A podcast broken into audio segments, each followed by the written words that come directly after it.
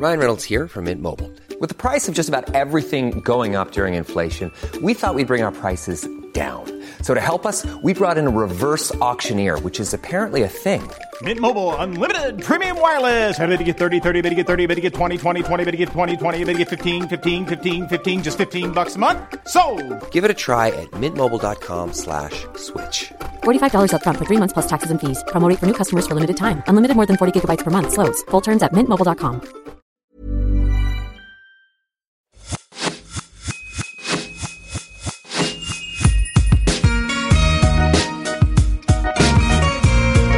Bonjour et bienvenue sur L'Aléa, le podcast qui t'aide à devenir acteur de ta vie.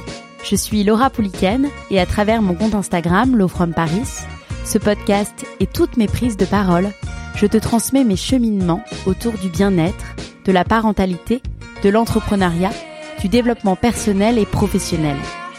Ici, tu trouveras chaque semaine les parcours, les témoignages ou les conseils d'entrepreneurs, de sportifs, d'artistes, de thérapeutes, de coachs qui t'éveilleront, t'inspireront sur ta propre trajectoire, te permettront de vivre en harmonie avec toi-même et le monde qui nous entoure, t'accompagneront dans la construction de la vie de tes rêves, malgré des aléas que l'on rencontre tous et toutes. Les valeurs qui m'animent L'amour, l'audace, le bien-être, la contribution. Si tu ne veux pas manquer les nouveaux épisodes, je t'invite à t'abonner au podcast via la plateforme avec laquelle tu m'écoutes. Et si cet épisode te plaît, n'hésite pas à laisser un commentaire et 5 étoiles sur Spotify ou Apple Podcasts, à le partager autour de toi à une sœur, un ami, un membre de ta famille qui aurait besoin d'inspiration pour aller au bout de ses projets.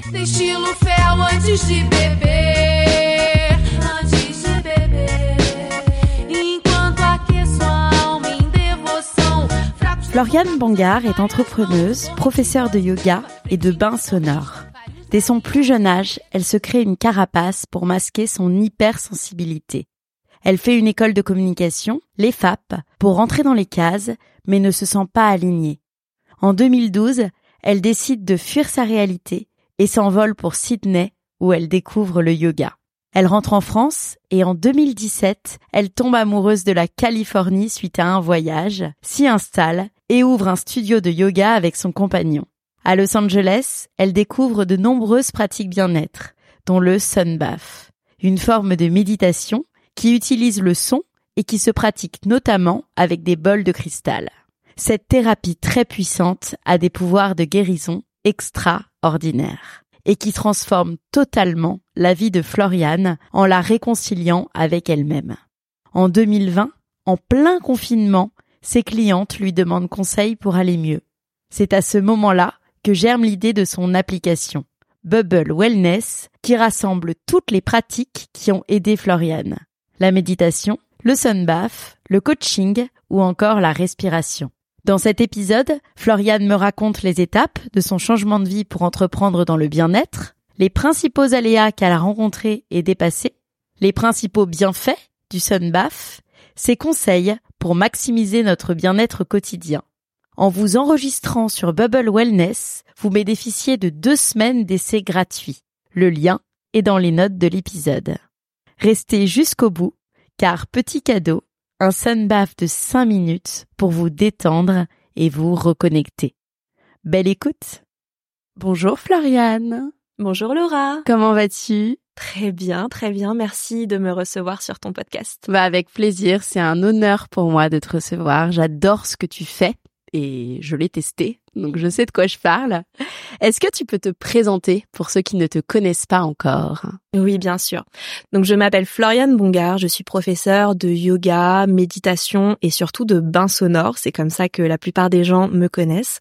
Euh, j'ai également fondé une application pour le bien-être de l'esprit qui s'appelle Bubble Wellness et je suis maman d'une petite fille. Avant de rentrer dans le vif du sujet, est-ce que tu peux m'expliquer les moments forts de ton parcours et de ton histoire qui peuvent nous aider à te connaître avant ta découverte du sound healing dont on va parler aujourd'hui? Oui, bien sûr. Alors, euh, donc déjà avant toute chose, euh, on va dire que mon mon parcours va commencer bah, quand j'étais enfant. J'étais une enfant très sensible, très euh, empathique et, euh, et aussi avec des émotions euh, bouillonnantes, débordantes comme beaucoup d'enfants. Mais je pense que peut-être, contrairement à d'autres, je n'ai jamais réussi à les gérer. Je me souviens que en tant qu'enfant, il n'y avait aucun problème avec ça parce que c'est vrai que les enfants, on peut on peut euh, vivre, euh, être être joyeux ou très triste, il y a aucun souci. Par contre, à partir de l'adolescence où on nous demande de rentrer un petit peu dans des cases de tout simplement en fait de se créer une sorte d'identité. J'ai eu beaucoup de mal parce que ces émotions étaient toujours présentes, mais euh, je n'arrivais tout simplement pas à les à les faire rentrer dans les fameuses cases qu'on me demandait de, de, de choisir.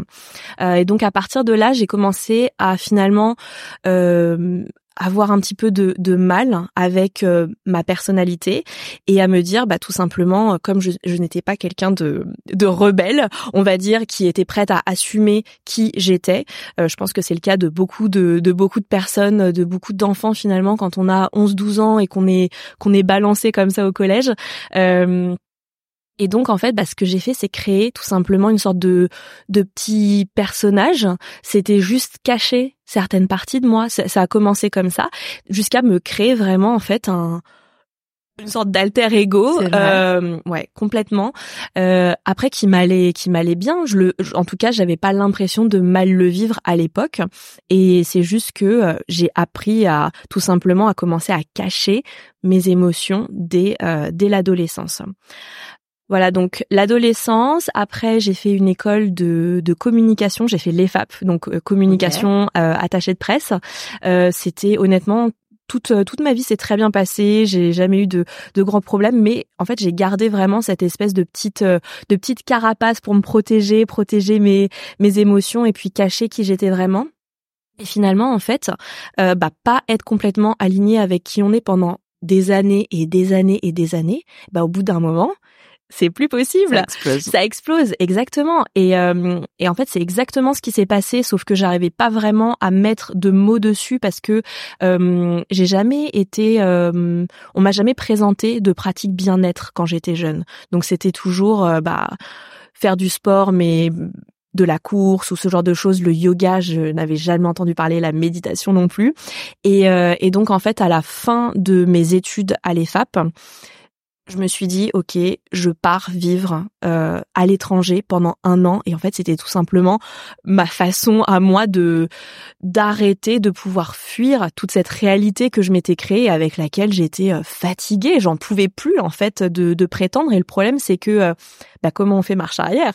Je je savais pas. J'avais pas les réponses. Donc je me suis dit bon bah en partant à un endroit où personne ne me connaît, je vais pouvoir tout simplement euh, me réinventer, prendre une pause, faire une pause avec euh, moi-même tout simplement. Et donc j'ai choisi euh, l'Australie comme beaucoup de personnes à l'époque. C'était en 2012 et c'est vrai que c'était ça avait vraiment le vent en poupe avec le le Working Holidays Visa. On pouvait partir pendant un ouais, an. je m'en souviens, c'est vrai. C'était Mm. génial, voilà. Donc travailler, profiter, et c'est exactement ce que j'ai fait. Euh, voilà, j'ai eu un petit boulot de de serveuse. Je, je surfais l'après-midi. C'était c'était vraiment trop trop cool. Euh, et justement en Australie. J'ai une copine qui m'a euh, entraînée de force à un cours de yoga parce qu'elle elle en faisait énormément euh, déjà à l'époque. Et donc c'est comme ça que j'ai découvert le yoga en 2012-2013 à peu près euh, à Sydney. Et alors ça n'a pas été un, un coup de cœur. C'était pour moi une pratique agréable mais sans plus. Ok. Euh, mais par contre, étonnamment, il y avait un, petit quelque chose qui m'avait plu. Et donc, quand je suis rentrée euh, à Paris euh, à la fin de mon à la fin de mon année, j'ai commencé à travailler dans la communication événementielle. Euh, et il y avait bah c'était un milieu très très stressant à mille à l'heure etc et donc dès que j'avais l'opportunité de m'offrir un petit moment à moi et bah étonnamment c'était toujours un cours de yoga que j'allais prendre. ok. Voilà, donc ça a commencé en fait à doucement mais sûrement Ah, à rentrer comme dans ça. ton esprit, dans tes habitudes. Et juste pour revenir avant qu'on poursuive, qu'est-ce que tu voulais à tout prix cacher quand t'étais jeune, adolescente? Parce que tu dis du coup que t'étais désalignée, que tu voulais pas montrer la vraie toi, mais c'était quoi la vraie toi que tu voulais pas montrer? Tu sais que je suis encore en train de travailler là-dessus, donc potentiellement c'est le travail de ma vie complète. Non, mais en fait, je pense que j'avais tout simplement honte d'être euh, d'être très très sensible. Ok. de de pleurer très facilement euh, à l'ado enfin à l'adolescence c'est pas possible dans à l'âge adulte c'est je pense qu'on est plus tolérant quand on quand on grandit mais malgré tout c'est c'est difficile tout ça de ouais tout simplement en fait de se montrer de se montrer vulnérable alors j'ai l'avantage maintenant de travailler dans un milieu où il n'y a pas de problème si je me mets à pleurer, mes élèves sont ok euh, parce que je suis dans ce milieu-là. Mais je pense que beaucoup de personnes dans le monde professionnel et c'est beaucoup de mes clients finalement me disent mais en fait j'encapsule tout bien, Bien parce sûr. que je n'ai pas le droit de montrer mes faiblesses. Il faut foncer, foncer, foncer. Et euh, au moins de signes de faiblesse, on est Complètement. Mais la société, enfin, comme tu dis, ça dépend des milieux, mais je trouve quand même que on est dans une société qui évolue de plus en plus par rapport à ça, sur le fait de montrer ses émotions, sur le fait, voilà, tout ce qui est burn-out, c'est de plus en plus euh, courant, accepté. Donc, heureusement, j'ai l'impression qu'on va dans la bonne direction sur tous ces sujets. Je pense aussi effectivement, euh, en tout cas, on a on a beaucoup plus conscience de de tout ça aujourd'hui, c'est certain. Par contre, je ne suis pas sûre qu'encore suffisamment d'entreprises fassent des choses Oui, pour faire changer les choses et que justement les employés ne soient pas en burn-out. c'est clair. En 2012, tu découvres le yoga, et puis en 2017, tu pars t'installer en Californie. Absolument. Est-ce que tu peux revenir sur cet aléa transformateur qui finalement te conduit à changer de vie et à entreprendre dans le bien-être? Absolument. Alors, donc en 2017, euh, je suis à Paris. Depuis 2012, je fais toujours mon petit yoga et en 2017, ça a vraiment pris par contre une place très très importante dans ma vie. C'est devenu pour le coup ma passion à 100%. J'étais à fond à fond dans le yoga, j'en faisais euh, dès que je pouvais, vraiment au moins trois quatre fois par semaine. Quel Euh, type de yoga? Alors j'ai commencé avec de l'ashtanga, donc euh, très très carré euh, et très physique aussi. J'avais besoin de cet aspect très, euh, ouais, c'est ça, où le corps était vraiment challengé. Sollicité, ouais. Exactement, exactement. Et petit à petit, j'ai commencé à amener des pratiques plus douces, mais ça a vraiment pris du temps. Il m'a fallu, euh, bah, je crois que j'ai commencé le yin d'ailleurs en 2017. D'accord. Voilà. Euh, et donc 2017, euh, grande passion pour le yoga. Avec mon copain, on part se faire des vacances en Californie. Et c'est le coup de foudre total. C'est vrai. Ah ouais. Non mais hum, vraiment alors on était à euh, à Los Angeles et beaucoup de personnes peuvent avoir une image très superficielle de cet endroit. Ce qui est effectivement ce qui est vrai hein. il y a une partie qui est très superficielle mais nous on est tombé amoureux avec l'énergie de la ville et surtout le fait que ce soit entouré de nature. Il y a aussi bien l'océan que les vallées. À deux heures de là, il y a le désert ou des stations de ski. C'est juste mais hallucinant quoi. Et, euh, et on a on a vraiment adoré ça et on s'est dit euh, on s'est dit que mais en fait qu'on appartenait qu'on qu'on devait aller vivre là-bas. On était pas mal à Paris, hein, mais on n'était pas aligné aligné. Il y avait un petit Ouais. truc qui nous manquait. Et, euh, et en fait là-bas, on s'est dit mais c'est tout parfait. Si on Mm. pouvait prendre notre famille et nos amis et embarquer tout le monde, ce serait l'idéal absolu.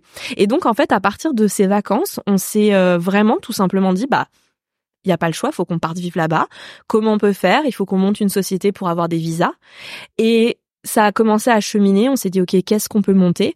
Et c'est vrai que bah moi étant euh, complètement passionnée dans par le yoga, je me suis dit bah pourquoi pas créer quelque chose autour de ça. Donc bon, c'est vrai que le yoga étant très très développé à LA, on s'est dit que euh, on allait essayer d'apporter quelque chose d'autre. Donc on est parti d'abord sur un projet sur euh, l'accompagnement des femmes enceintes, etc. D'accord. Euh, Tous les deux, du coup? Tous les deux avec aussi un couple d'amis qui finalement n'est pas venu. Donc c'est aussi pour ça que le projet a un petit peu pivoté. Donc on va pas rentrer dans les détails ici mais voilà. Donc on est parti sur finalement un studio de yoga assez euh, classique avec euh, un espace euh, aussi euh, bien-être avec un sauna infrarouge enfin des massages des choses comme ça. Euh, et voilà. Et finalement en fait tout s'est monté assez rapidement Euh, on s'est bien entouré, on a pris euh, un avocat qui nous a aidé à faire le dossier et on est parti euh, on est parti quoi? Bah en non on est parti en 2017 donc ça c'était ouais. en 2016 hein, les Ouais. vacances et on est parti en 2017 moi j'ai fait mon teacher training de yoga donc Ashtanga Vinyasa un 200 heures puis un 300 heures dans la foulée en l'espace de de cinq mois. Euh, et c'était pas vraiment pour enseigner à la base que je les ai passés c'était tout simplement pour me sentir légitime à embaucher des profs, savoir un petit peu de quoi on, de quoi je, je parlais et éventuellement pouvoir euh, être présente si jamais il y avait un prof qui me plantait à la dernière minute. On sait que ça, ça c'est des choses qui arrivent. Donc euh, donc voilà. Et euh, et puis on est parti. On a commencé à chercher des locaux sur place. On a fini par trouver et après moult euh, moult euh, Péripéties, péripéties, ouais, c'est ça, auquel on s'attendait pas du tout évidemment. Et, euh, et on a trouvé un espace incroyable à Santa Monica, à deux pas de, de l'océan. Et, et voilà, l'aventure a commencé. Et vous êtes resté combien de temps là-bas du coup? On est resté trois ans. Trois ans. Ouais, deux ans et demi, trois ans. Ok. Donc de 2017 à 2020, c'est vraiment là que tu as amorcé ton changement de vie, ton changement de carrière. Carrément. Qu'est-ce que tu as trouvé de plus facile et de plus difficile dans ce changement de vie? Alors, l'aspect changement de vie, pour moi, le, côté très facile, ça a été finalement quasiment tout. Quasiment tout parce que j'étais, à l'époque, je travaillais pour une marque de vêtements et j'étais euh, responsable des ventes euh, internationales. Donc, mon travail, c'était tout simplement de vendre des collections euh, bah, constamment, constamment. Et euh, moi qui suis quand même assez euh, impliquée niveau écologique, je ne trouvais plus aucun sens, mais aucun sens dans ce que je faisais. Et même je me disais que j'étais du côté euh, du côté du diable, on va dire. donc euh, donc j'étais euh, finalement en fait je, je savais que tout ça ça devait changer. Et euh, et par contre je n'aurais jamais eu le je pense à l'époque le courage de me lancer dans un projet comme ça sans mon copain qui lui est vraiment un entrepreneur dans l'âme qui n'a absolument pas peur de toute cette partie-là de voilà de créer des sociétés que ce soit en France ou à l'étranger. Et, euh, et donc c'est vraiment lui qui m'a un petit peu donné l'impulsion euh, de de me lancer. Et vraiment en fait tout c'est euh, à ce niveau-là euh, pour moi il n'y avait pas un doute dans ma tête euh, que c'était ce que je devais faire. Et que enfin j'allais faire quelque chose qui avait du sens pour moi et je pense que ça c'est le plus important. C'est trouver du sens quand on se réveille le matin et faire quelque chose qui nous qui nous anime tout simplement. L'aspect difficile euh, ça a été tout simplement euh, pff, Oh là là, tout, tout ce que je déteste en fait, l'admin, l'administratif et le financier. Faut dire ce qui est aussi parce que quand on part aux États-Unis et lorsqu'on va avoir un, un, un visa euh, investisseur, c'est ce que ça s'appelle comme ça, investisseur, euh, il faut dépenser une certaine. En fait, il faut cocher beaucoup de cases. Il faut dépenser un certain montant. Il faut, euh, au bout d'une année d'activité, pouvoir justifier avoir embauché un certain nombre d'Américains, avoir dépensé aussi un certain montant sur le sol. Euh, Enfin voilà, il y a toute une checklist à faire qui est pas si compliquée que ça finalement lorsqu'on veut vraiment qu'on est sérieux dans son projet mais cependant, il faut pouvoir cocher tout ça. Euh, et puis c'est vrai qu'en arrivant sur place, on avait essayé d'anticiper un maximum de choses, mais il y a plein de de choses culturellement en fait dont on n'est pas au courant euh, de bah, comment les choses se passent. Et il y a eu deux trois surprises au tournant clairement. Après ça c'est la vie d'entrepreneur. Ouais. il faut savoir être flex et et s'adapter en fait être adaptable à toutes les situations. Ça je pense que c'est c'est nécessaire. Mais par exemple bah un des exemples les plus flagrants et les plus euh, entre guillemets euh, qui, qui nous a mis tellement de bâtons dans les roues alors que c'est tellement bête mais par exemple pour euh, prendre un espace commercial dans Los Angeles, en fonction du nombre de mètres carrés, il faut pouvoir justifier d'un certain nombre de places de parking pour les clients. D'accord. Voilà, ça, en vivant en plus à Paris, euh, Oui, les places de parking, on n'y pense pas des masses. Et, euh, et en fait, en arrivant là-bas, à chaque fois, on disait OK, et les places de parking sont où? Et les agents IMO nous disaient ouais, il y en a pas vraiment. Vous pouvez embaucher des valets ou enfin des un service de voiturier.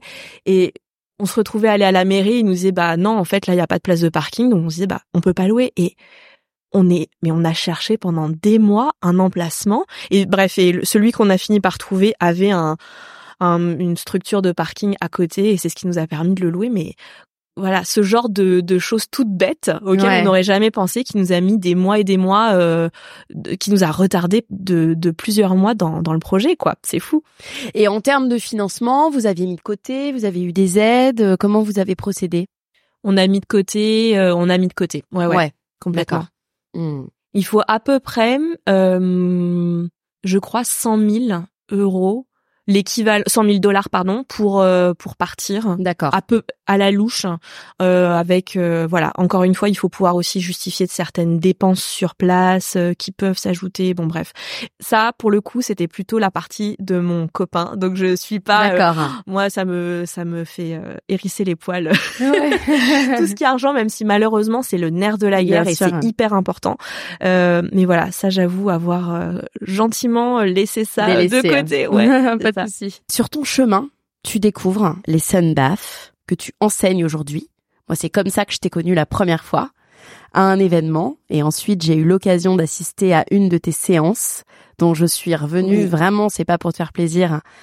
Euh, je vais pas dire transformée, mais extrêmement apaisée et convaincue par la pratique. Est-ce que tu peux m'expliquer comment t'en es arrivé là? Oui, bien sûr. Alors donc c'est justement quand j'étais à Los Angeles que j'ai euh, pu découvrir énormément de nouvelles pratiques. C'est vrai que les Américains, surtout en Californie, ont quelques années, voire décennies d'avance sur nous en, en France, même à Paris. Euh, et donc j'ai découvert plein plein de pratiques là-bas, notamment euh, le tout ce qui est breathwork, la respiration et notamment justement le, le sound healing ou les ou les bains sonores sound bass. Euh, pareil, j'étais traînée de force, c'est drôle, à, à mon premier bain sonore qui était fait avec des bols de cristal pour euh, une une pleine lune. Donc c'était toute une cérémonie. J'avais commencé le yoga plusieurs années auparavant. Mais alors l'aspect méditatif, pour moi, restait un énorme mystère. Je pense que tout simplement, je n'avais pas été présentée au, bon, entre guillemets, bon type de méditation pour moi. Euh, et en fait, la découverte des sandbass, mais ça m'a réconcilié, mais en, en un instant, avec la méditation. Parce que je me suis dit, mais en fait, c'est comme ça que je veux méditer tous les jours. C'était euh, juste un bonheur absolu. Donc, euh, donc voilà, ça c'était un petit peu la rencontre avec euh, le hum, avec le sandbass. Est-ce que tu peux m'expliquer en quoi ça consiste? D'accord. Alors, les sandbass, tout simplement, c'est une forme de méditation qui utilise le son pour emmener dans un état de relaxation, de bah, de méditation. Donc, on peut utiliser finalement tous les instruments qu'on veut. Euh, on voit beaucoup, ce qu'on connaît, c'est les gongs, euh, les bols tibétains, les tambours, euh, les diapasons ou les bols de cristal. Ça, c'est un petit peu moins connu euh, lorsqu'on n'est pas, euh, lorsqu'on n'a pas déjà le, le nez dans dans ce milieu. Mais en tout cas, moi, c'est mon instrument de prédilection parce que c'est comme ça que je suis tombée amoureuse de la pratique et c'est aussi ce que j'enseigne et que je et que je donne lors de mes sessions individuelles et collectives. D'accord. Quel type de son Donc tu m'as parlé des instruments, mais quel type de sons sont utilisés? Et en fait, est-ce que tu peux me parler de, de bah, ce qui t'a fait euh, tant de bien, l'influence du son sur notre corps et notre esprit? Ouais, alors ça, on pourrait parler euh, des heures et des heures euh, là-dessus. Mais donc effectivement, le, ce qu'il faut savoir, c'est que pour les tout ce qui est euh, sound healing, sonothé, enfin et pouvoir du son, de façon générale, on utilise des instruments qui ont énormément d'harmonique. Euh, donc ça veut dire une grande richesse dans le son parce que c'est là où en fait euh, l'intensité vibratoire est la plus élevée et a le, le plus de potentiel de entre guillemets guérison ou de de ramener le corps à l'équilibre, l'énergie du corps à l'équilibre. Voilà. J'espère que c'est pas trop Si euh, si, c'est ça va. Non non, c'est clair justement. Très bien. Donc euh, voilà, tout simplement l'idée que ce soit en session collective ou individuelle, c'est vraiment en fait, euh, c'est pour ça qu'on appelle ça un bain sonore, c'est de se faire immerger euh, dans les sons. Et les personnes les plus sensibles, et en fait de toute façon la méditation aide à travailler ça, on arrive en fait à ressentir le, les sons qui traversent le corps et qui peuvent, et qui justement en fait peuvent dénouer des blocages, enfin ça peut faire mille et une choses, euh, mais ça permet entre autres choses de ramener euh, l'énergie à l'équilibre. Voilà. Euh, ça permet aussi au niveau de du cerveau de changer les ondes cérébrales. Donc souvent en fait on, on arrive dans un dans une session avec des des ondes bêta. Donc ça correspond tout simplement par exemple là on discute, on est dans des ondes bêta, on est on est en train de on est bien co- conscient, on va dire. Ça va nous faire descendre dans des ondes alpha qui correspond à un état très euh, très détendu, très relaxé. Donc déjà ça en fait c'est bénéfique parce que ça aide le corps et l'esprit à se régénérer, à se reposer, à se régénérer et peut-être même lors des sessions assez longues donc je dirais euh, au moins 30 40 minutes, euh, on va pouvoir peut-être emmener l'esprit dans des ondes θ. Les ondes θ, c'est euh, c'est aussi ce qu'on a dans l'hypnose. Ça, ça, en général, c'est parlant. Euh, et c'est aussi ce qu'on va avoir, par exemple, au moment de s'endormir. Donc, on est encore éve- on est entre le sommeil et l'éveil, on bascule un peu entre les deux. Et souvent, pendant les sound baths, on est dans cet état où on a l'impression de de dormir, De- mais de- pas vraiment. Ouais, de, et on, de partir un peu. Ouais. euh, et on perd notion du temps. Des gens me disent, mais on est resté là combien de temps? Et ils me disaient, mais ça peut être cinq minutes ou deux heures, je n'ai aucune idée. Et c'est parce qu'on on est dans cet état euh, θ, justement, ces ondes θ, et, euh, et qui permettent justement en fait de reprogrammer énormément de choses euh, dans le corps. Donc en fait, on travaille notamment en session privée avec le son, mais avec une intention aussi. Donc il y a l'intention de de guérir, de de d'amener, d'ajuster, de peu importe en fait. En général, ça s'est vu euh, avec le client en amont, mais en fait, le travail énergétique et se fait également en base d'intention.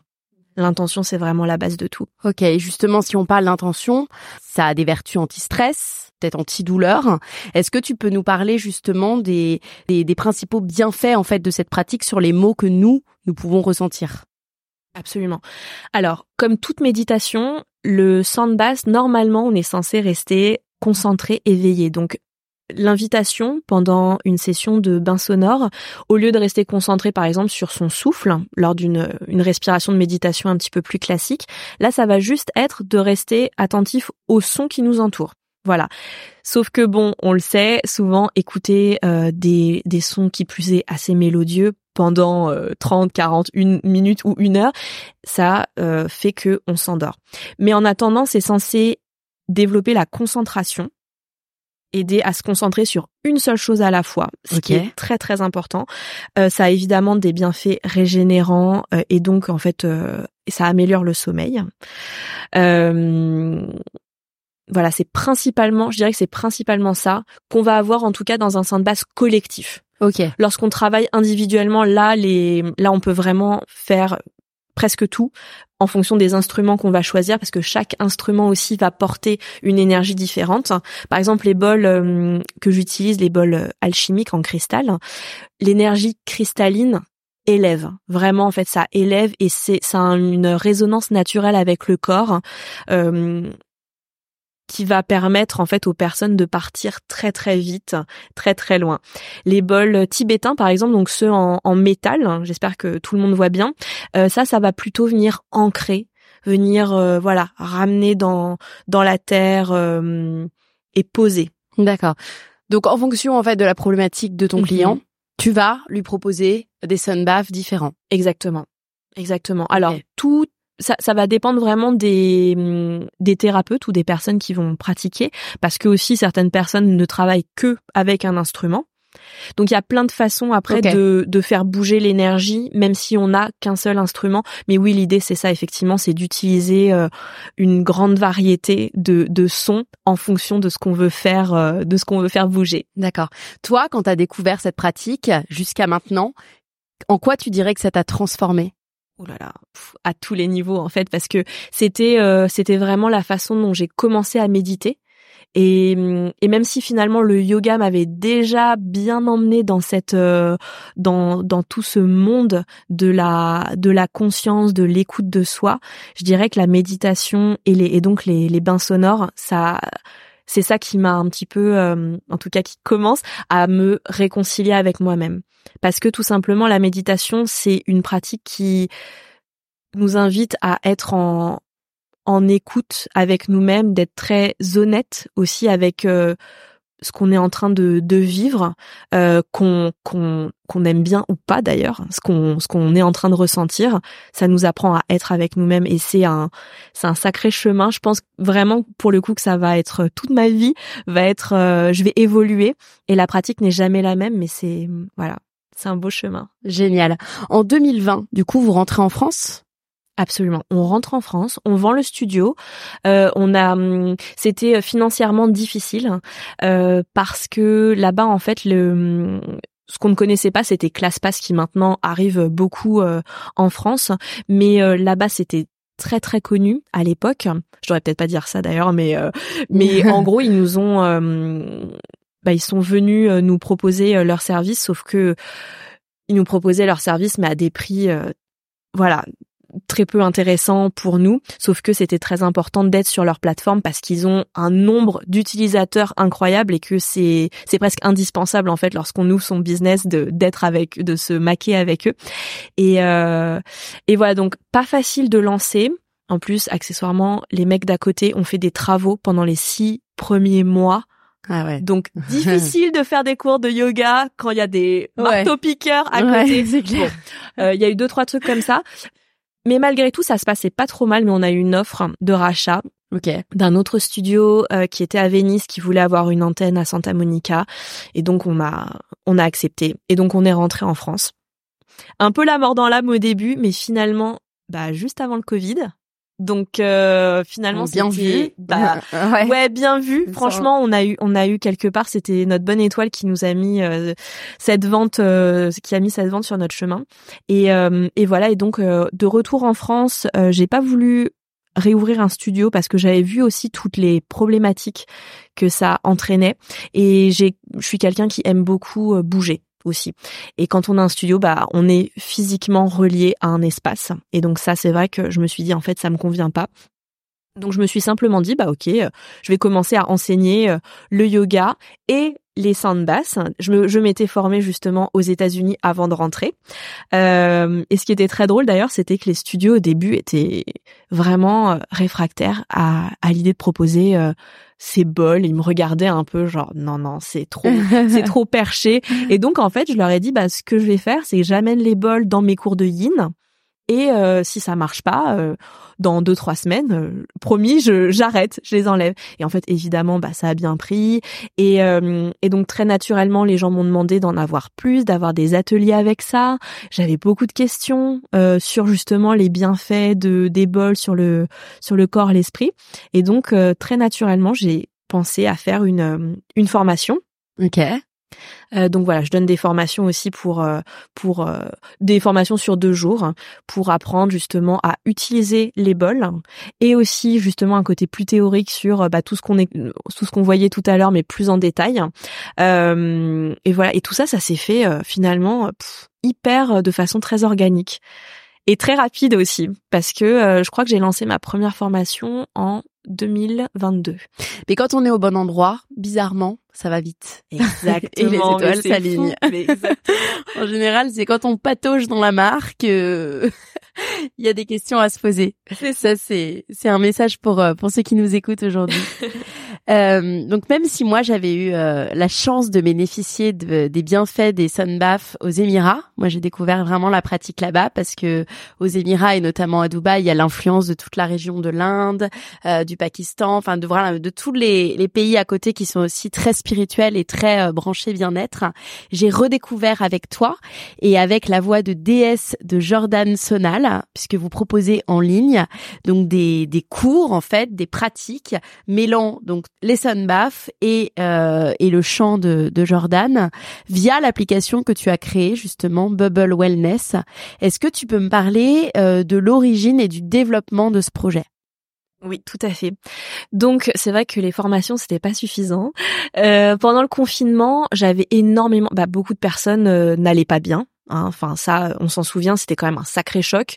Et donc j'avais beaucoup de personnes qui euh, venaient me voir pour euh, des conseils justement sur euh, bah, comment faire pour améliorer ci ou ça.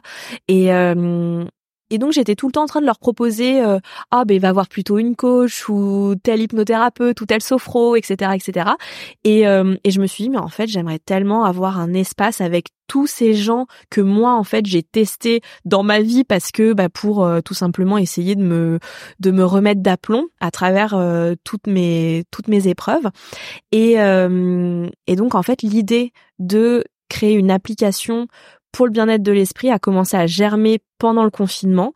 Euh, donc ça fait déjà un, un bon moment. Euh, et en fait, donc à l'époque, moi j'étais aussi prof de yoga. Je me disais bon, le, le la partie physique c'est super, mais ce que je voyais c'est que beaucoup de personnes, par exemple, utilisaient la course pour se défouler ou le la natation. Et donc je me disais en fait, faites ce que vous voulez, bougez votre corps. Euh, tant que vous bougez, c'est bon.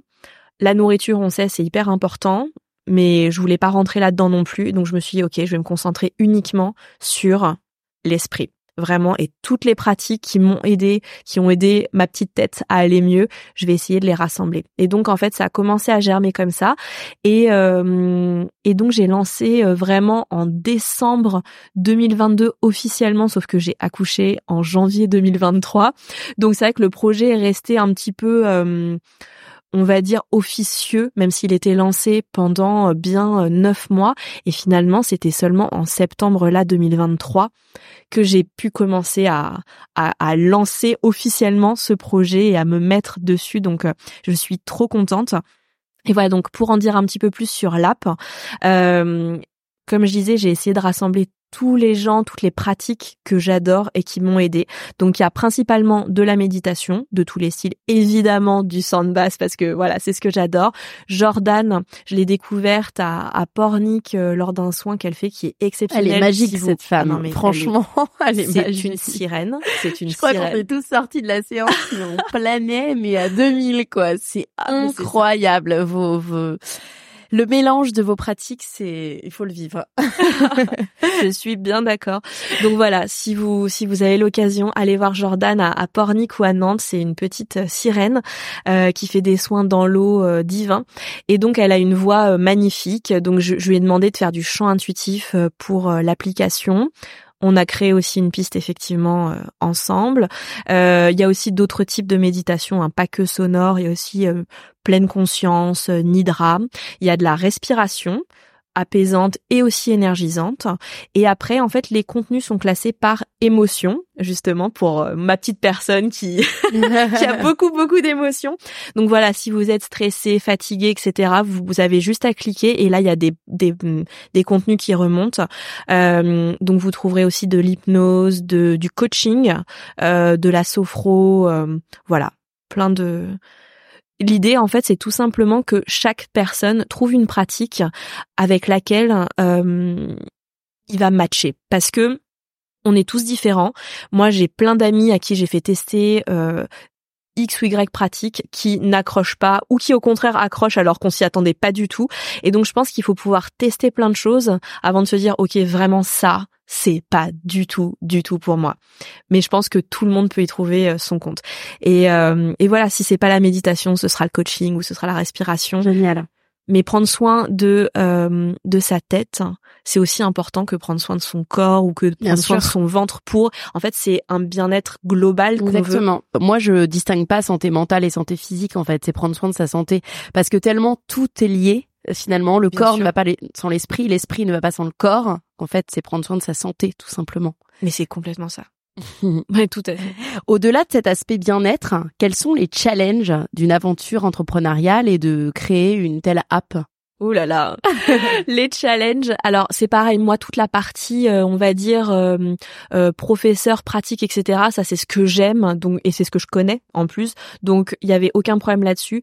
Le, on va dire que le, pour moi le, la partie la plus difficile sur l'application, c'était que pour la première fois, en tout cas depuis que je suis à mon compte, j'ai dû complètement laisser la main et faire confiance à euh, une autre personne pour la partie euh, bah, développement euh, pur et dur hein, de, de, de l'application, donc le côté codage. Moi, je suis nulle dans tout ça, je ne sais même pas écrire une ligne de code. Donc, en fait, vraiment se dire, ok, bah je fais complètement confiance. Et même actuellement l'app est, développée mais s'il y a le moindre bug si euh, ou si je veux faire des des mises à jour des choses c'est c'est forcément une autre personne qui va devoir faire ça. Moi je suis impuissante. Et ça j'ai beaucoup de mal parce que bah quand on est entrepreneur on est multicasquette on fait tout. Et et j'aime ce côté où euh, s'il y a une urgence, normalement c'est moi qui qui qui peut euh, qui peut résoudre ça en, en deux temps trois mouvements. Là, je ne peux pas. Et donc ça, c'est ma plus grosse difficulté. Donc bien s'entourer tout de suite. Quand tu as eu ah l'idée du projet, tu t'es entouré de, de, personnes compétentes euh, que tu as trouvé comment? Alors bouche à oreille. Bouche à oreille énormément. Je trouve que ça c'est c'est très très important et j'ai vraiment eu de la chance de tomber sur d'ailleurs euh, la personne qui m'a développé l'app. On va dire n'était pas trop. Enfin évidemment c'est euh, c'est c'est quelqu'un qui est bah qui est geek parce que c'est voilà elle sait coder mais elle a su en fait traduire ce que je lui disais en, euh, en, en langage geek on va dire. Donc euh, et ça c'était très très important parce que moi je ne savais pas non plus faire cette euh, faire cette partie. Donc oui bien s'entourer je trouve que ça c'est ça c'est primordial. Avant qu'on passe aux petites questions de fin, quels sont peut-être les principaux apprentissages, la plus grande leçon que tu tires de toute cette aventure, euh, autant euh, dans la recherche de ton bien-être, euh, dans la dans la dans la guérison, on va dire, de cette petite fille qui n'arrivait pas à s'exprimer, ou autant dans ton aventure entrepreneuriale? Je dirais que c'est euh, tout simplement en fait euh, apprendre à hum, à s'écouter et à être honnête avec soi-même. Ce que j'avais beaucoup de mal à faire quand j'étais jeune parce que tout simplement en fait je pense que naturellement je suis pas quelqu'un je, je sors un peu des cases prédéfinies et, et je n'acceptais pas ça du tout quand j'étais petite. Maintenant je suis plus grande et, je travaille encore dessus parce que hum, j'ai été euh, éduquée d'une certaine façon et donc euh, sortir des cases c'est encore un peu parfois difficile pour moi et je dois me faire un peu violence. Euh, mais finalement en fait lorsqu'on est euh, aligné avec soi-même, on porte un projet qui est aligné avec justement nos valeurs, tout s'aligne. C'est ce que tu disais tout à l'heure. En fait, quand on est aligné, il y a tout qui, il y a tout qui s'enchaîne vite et bien, et, et ça demande pas d'effort. Quand il y a trop de résistance, c'est qu'il y a quelque chose qui va pas. Tout à fait. On va finir par des questions. L'idée, c'est d'y répondre avec des réponses euh, assez euh, assez courtes. Qu'est-ce que tu dirais à ceux qui souhaitent se lancer dans un projet mais qui n'osent pas? Que, hum, alors déjà, l'entrepreneuriat, c'est pas pour tout le monde.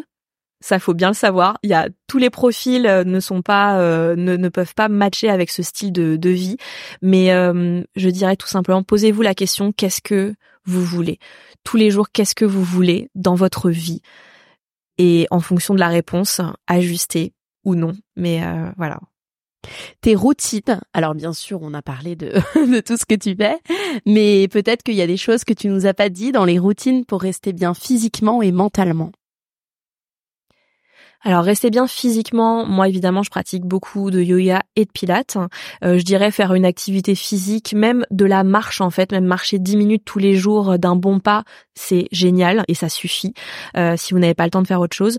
Et pour euh, le côté mental, alors évidemment, moi je médite, mais euh, si vous vous n'avez pas l'envie de, de vous lancer là-dedans, je dirais que le plus important mentalement, c'est euh, c'est d'être intentionnel dans ce que vous faites et peut-être commencer le matin en en pensant à trois choses pour lesquelles vous êtes reconnaissant.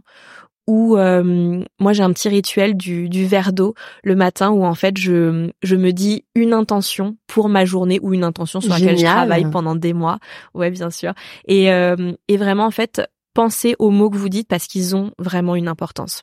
Donc en buvant ton verre d'eau, tu penses à une intention, un mot, et je la verbalise pour la journée. je le ouais je la dis à voix haute Par exemple, ce matin, c'était quoi?